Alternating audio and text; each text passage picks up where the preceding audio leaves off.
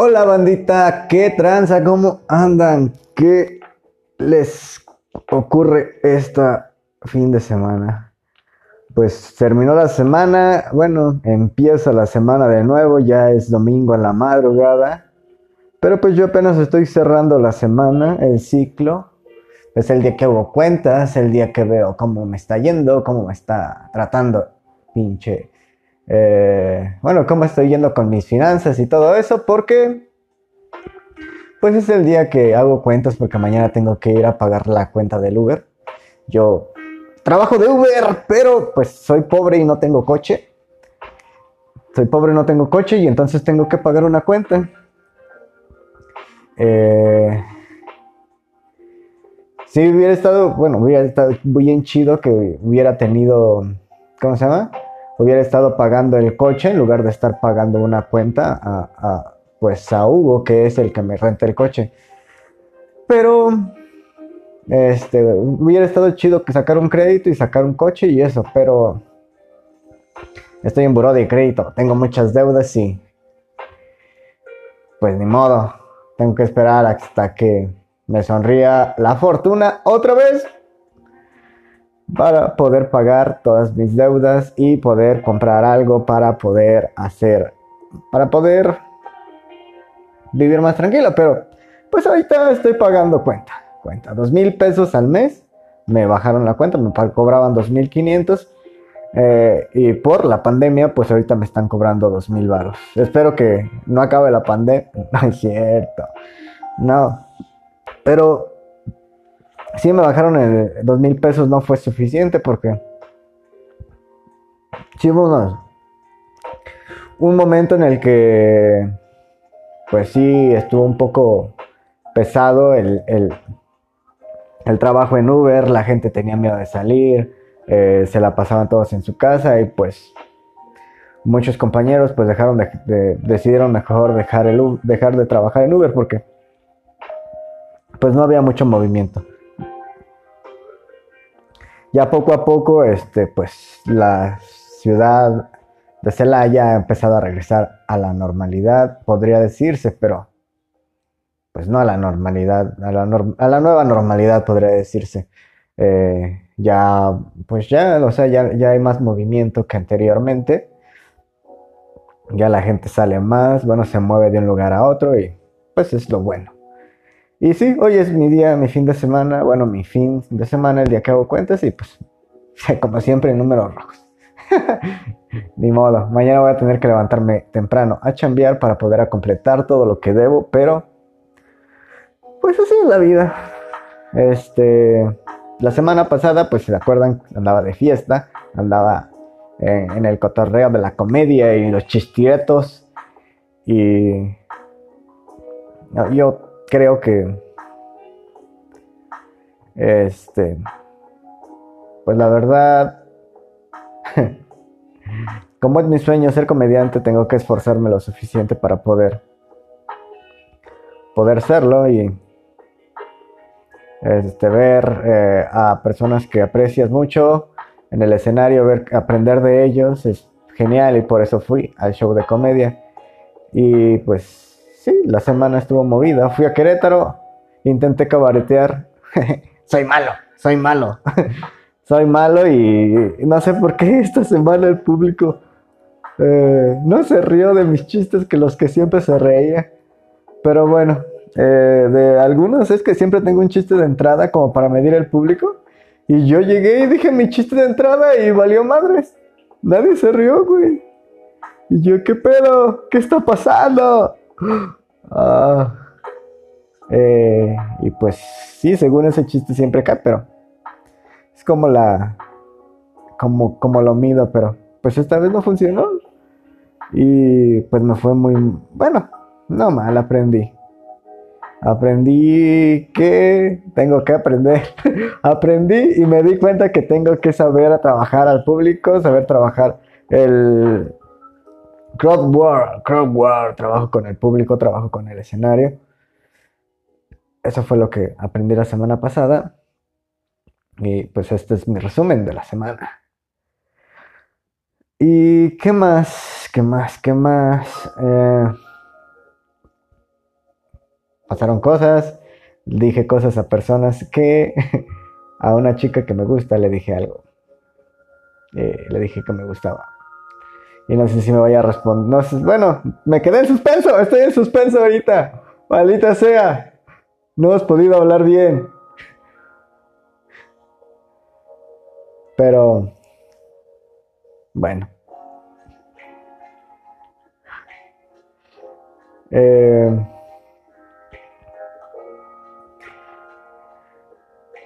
es eso. ¿Qué más? ¿Qué más pasó la semana? Pues pues. Y pues ahorita estoy aquí platicando con ustedes. Yo les prometí que iba a estar todas las, todos los días, pero el fin de semana, la verdad, no me atreví a agarrar el micrófono. Me dio miedito porque van dos días que me dio como cosilla.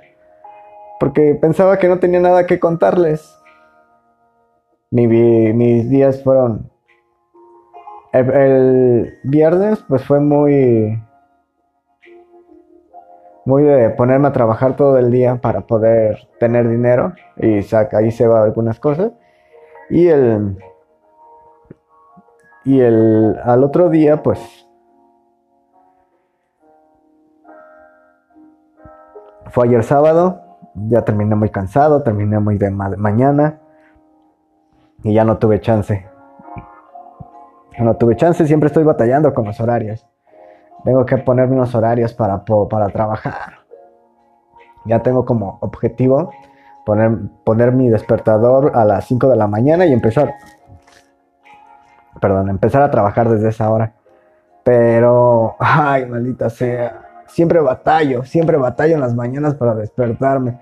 Como nadie, nadie me regaña si llego tarde a mi Uber, si nadie me regaña si llego tarde al trabajo o a la hora que quiero empezar a trabajar, pues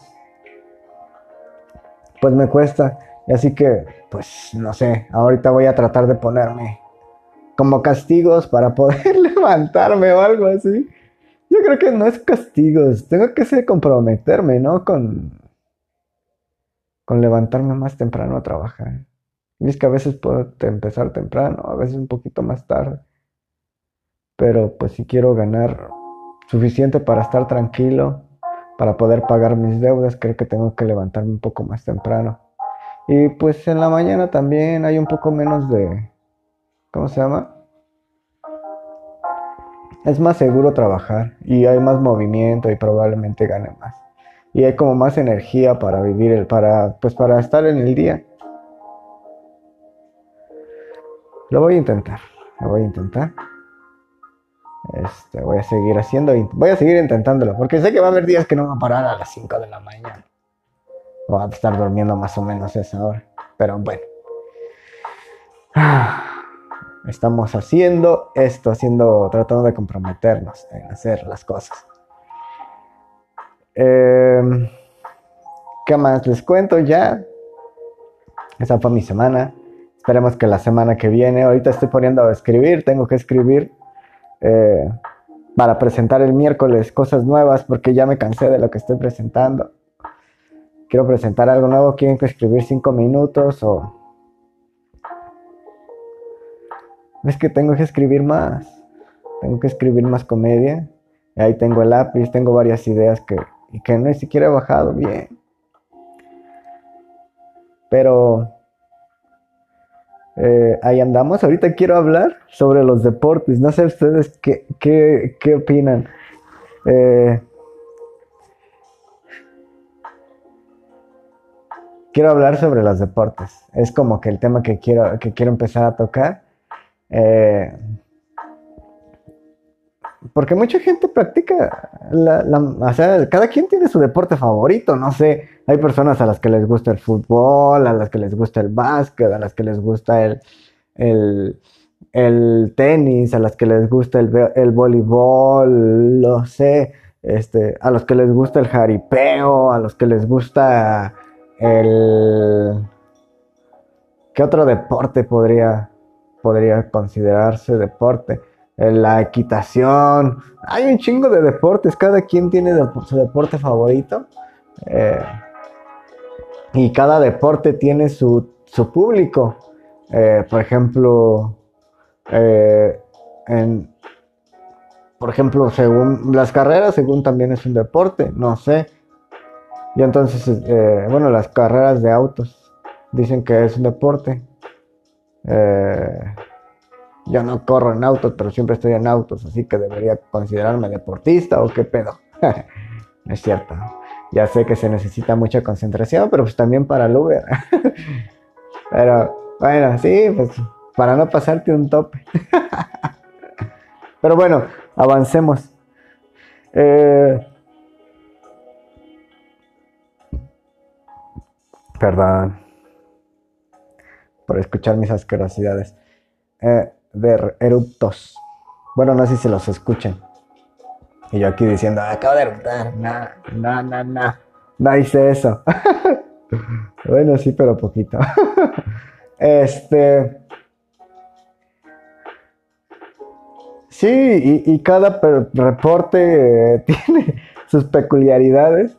Eh, no sé, por ejemplo, a la gente que les gusta el, el fútbol, hay personas que les gusta el fútbol que salen en la tele hay personas que les gusta ese tipo de fútbol, pero yo digo que las personas más apasionadas son las que van, son la porra, güey, la porra de los campos llaneros, güey. Es, esa es la banda más pinche apasionada. Yo me acuerdo que, ah, este, yo, pues, yo hubo un tiempo en el que practiqué fucho, fútbol, pero era un niño. O sea, yo me acuerdo que, que era un niño y... eh, y lo que más me, lo que más me, ¿cómo se llama?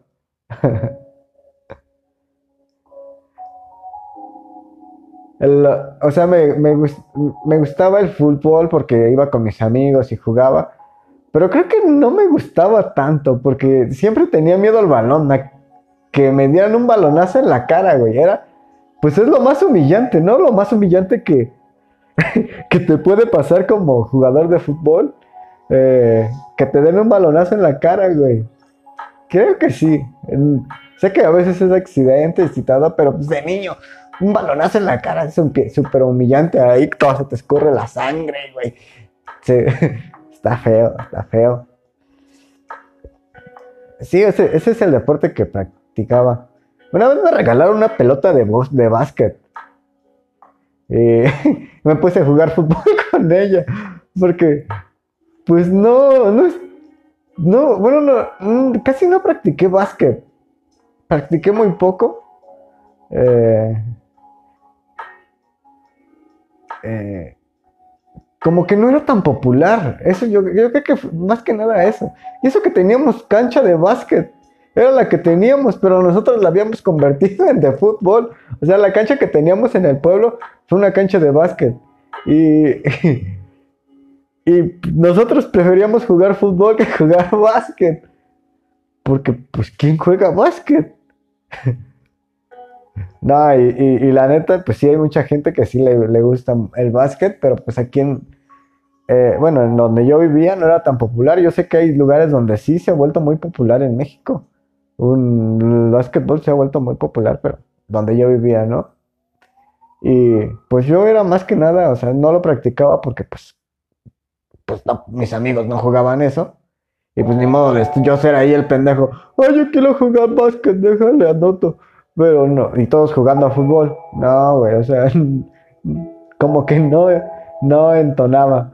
Pero bueno, eh, es que también estaban, o sea, estaban utilizando la, la cancha, ni modo de yo agarrar mi pelota. Y, y, como ellos están jugando fútbol y yo jugando básquet, y ya, nada. O sea, nunca, nunca, bueno, sí, sí lo practiqué, pero no con tanta frecuencia. Ah, sí me acuerdo. Pero bueno, pues les digo que cada hay diferentes tipos de personas, de, de, gente a la que le gusta el fútbol, o sea, la gente que ve el fútbol desde su casa en la televisión y la gente que va a los partidos llaneros, o sea, las porras, güey, las porras son lo más emocionante de las pinches deportes llaneros. Bueno, del fútbol llanero, güey. Es lo que más amo, güey. Yo me acuerdo que tenía una tía en la Ciudad de México. Bueno, tengo, porque todavía, todavía va y todavía sigue jugando. Bueno, sus, sus hijos juegan fútbol. Y Bueno, mis primos. Mis primos juegan fucho. Es Juanito y Manuelito. No, Manuelito y. ¡Ay, verga! y, Hugo. ¿Verdad? Se ve el pedo. Ellos juegan fútbol, varios de mis primos juegan fucho, la verdad, ellos, a ellos sí les apasiona ese tipo de, bueno, les apasiona el fútbol. Y es chido, o sea, chido que, les guste y que tengan un deporte al cual, bueno, al cual, el cual practican porque les da salud, les da, les, les, les genera, bueno, les alivia el estrés de la pinche semana. Y pues es un deporte muy genial en el que pueden eh, dedicarle goles a su novia o algo por el estilo. Pero, bueno, ya. Es que, iba a decir algo de los goles. O sea, ¿qué haces con un gol, güey? O sea, yo soy la novia, ¿qué hago con una dedicación de un gol, güey? O sea, al, marco, ¿qué pedo? Pero bueno, eso no lo... eso no lo... Eso no era lo que estábamos hablando. Eh, eh,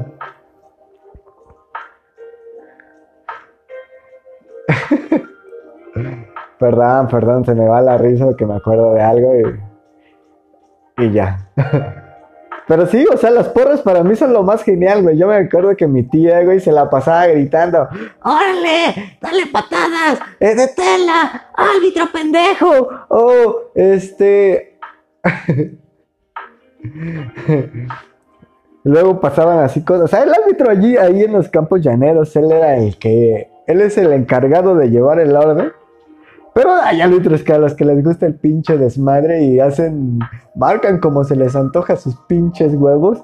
Y ahí tienen a los dos equipos, chinga tu madre, árbitro. Y siempre el árbitro sirve recibe mentadas de madre. Pero siempre pasa, bueno, no siempre, pero muchas veces pasa que alguien patea a, a otra persona por equivocación, ¿no? eh, Sí, o sea, de repente estás, están jugando fútbol y de repente, en lugar de darle al balón, le das al pie del otro compañero. y es obvio que va a pasar porque todos están dando patadas a un punto, a un balón. A lo mejor y intencionalmente o, o, o sí, puede ser intencionalmente o por accidente, pero va a pasar, van a chocar pies contra pies. Entonces,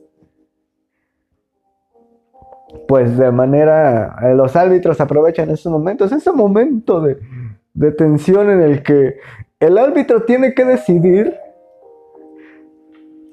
si en ese campo de juego va a haber una guerra de sillas, piedras, garrotes,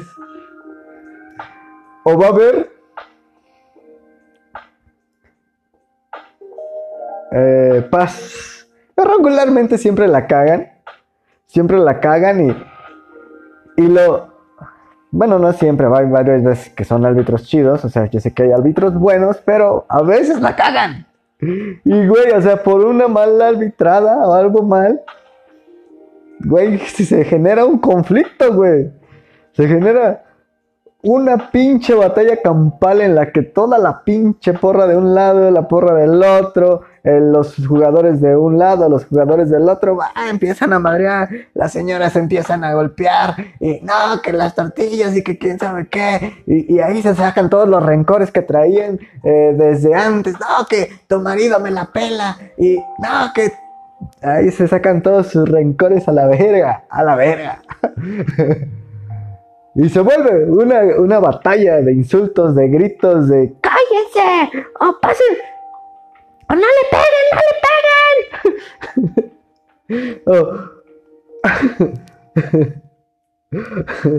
bueno, eh, eh, hay, hay señores que dicen ¡No le peguen, no le peguen! Y otros ¡Pártele su puta madre!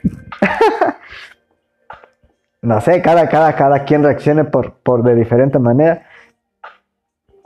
Pero sí, son deportes bien chidos, bien geniales. Y,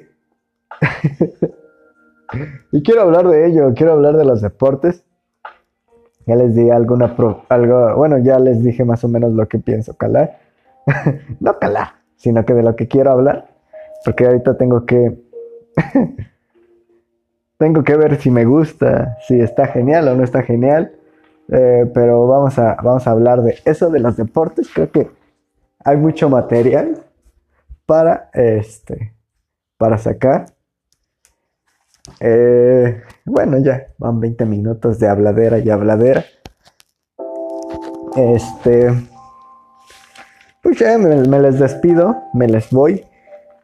Eh, y pues acuérdense que vamos, estamos estudiando, estamos estudiando niños.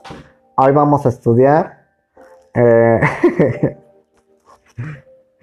no, acuérdense que al final de cada podcast, si me siguen desde el principio, que espero que bueno, solamente una persona les digo que ha reproducido, no sé quién fue. Alguien se equivocó de, porque le puse un, título bien cabrón.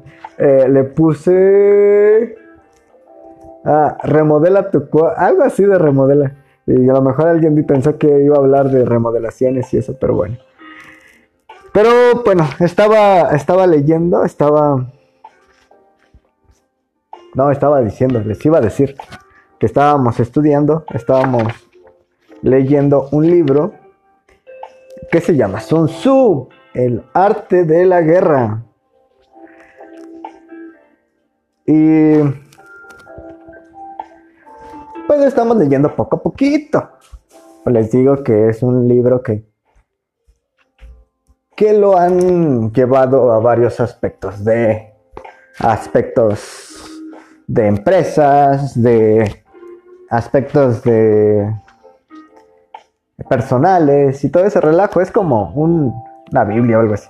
Ya les había dicho eso. Pero bueno, vamos a seguir leyendo esto. Y dice, según yo, la influencia moral, bueno, estamos en el, en el primer capítulo, aproximaciones, y ya vamos en el versículo 4. No sé si son versículos, yo estoy diciéndoles versículos, pero probablemente no sean así.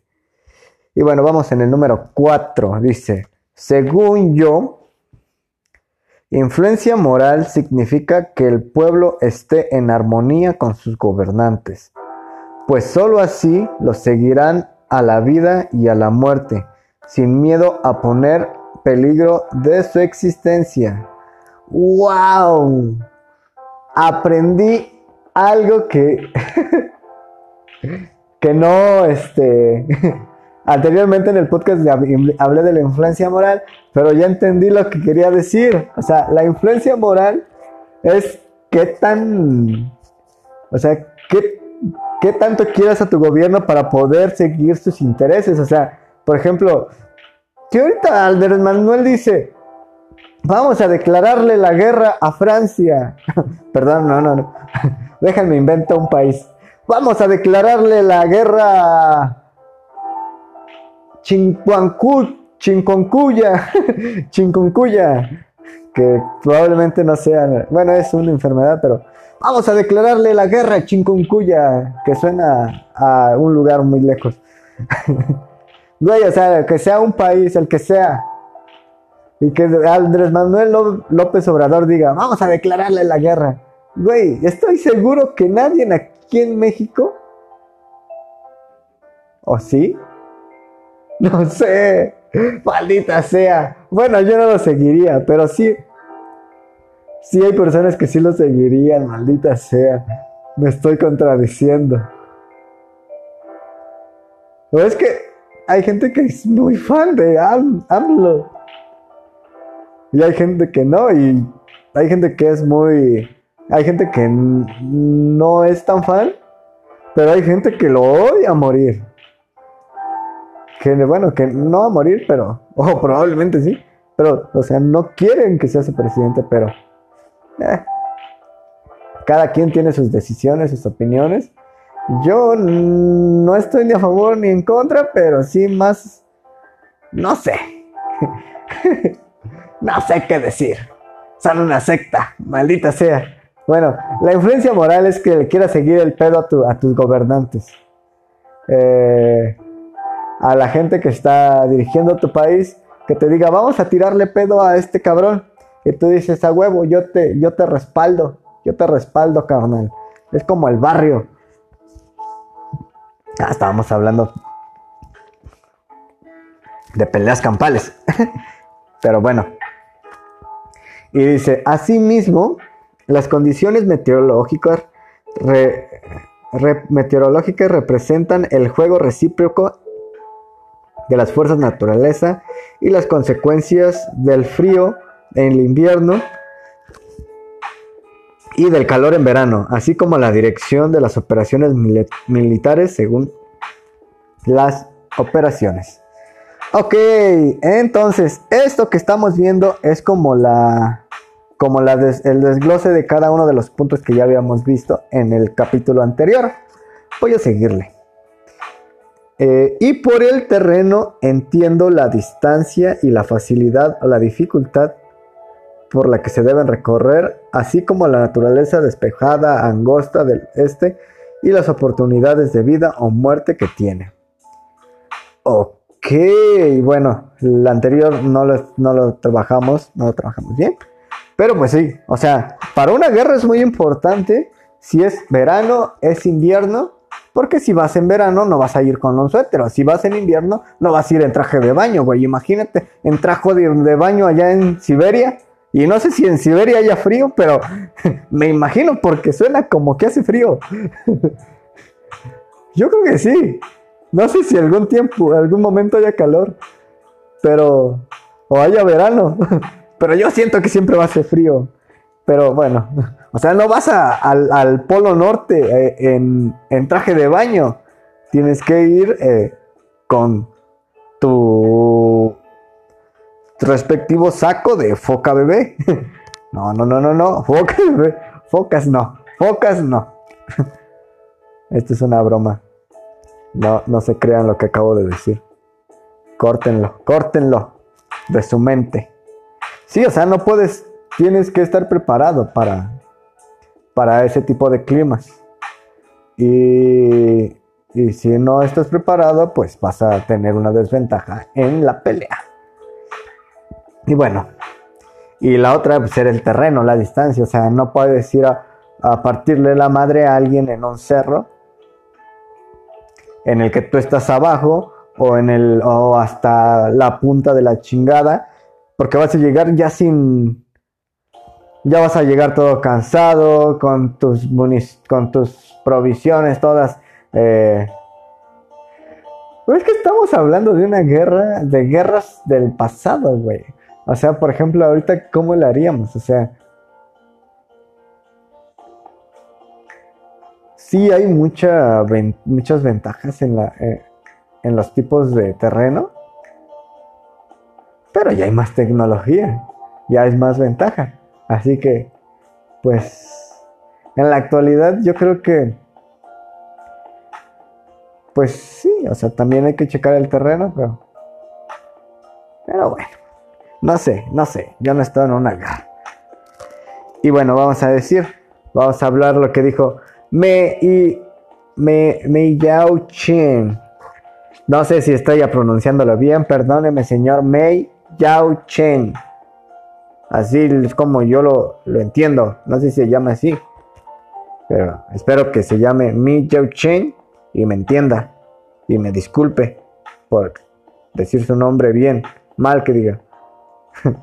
bueno, Mao Yu Chen dijo una vez: Quien dirige a las tropas debe conocer con anticipación las condiciones del terreno, pues según las distancias pondrá, pondrá en marcha un plan de acción indirecta o directa, luego de conocer el mayor o menor grado de facilidad o dificultad con la que puede recorrerse el terreno.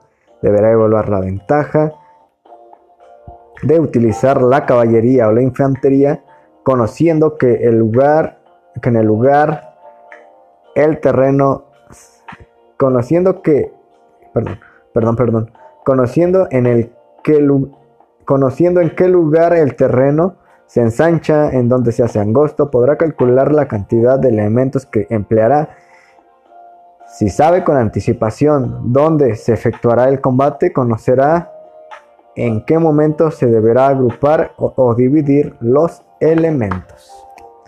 Perfecto, esa es la explicación de por qué es muy importante checar el terrenito. Porque pues tienes que tener, tienes que saber cómo vas a mover tu ejército, cómo vas a mover el pedo, cuánto vas a recorrer y todas, todas esas cosas. Bueno, esto fue todo por hoy. Espero mañana acordarme y grabar podcast. Espero. No les prometo nada. Pero lo voy a intentar. ¿Eh? Lo voy a intentar. Nos vemos. Que tengan excelentes tardes, noches, días.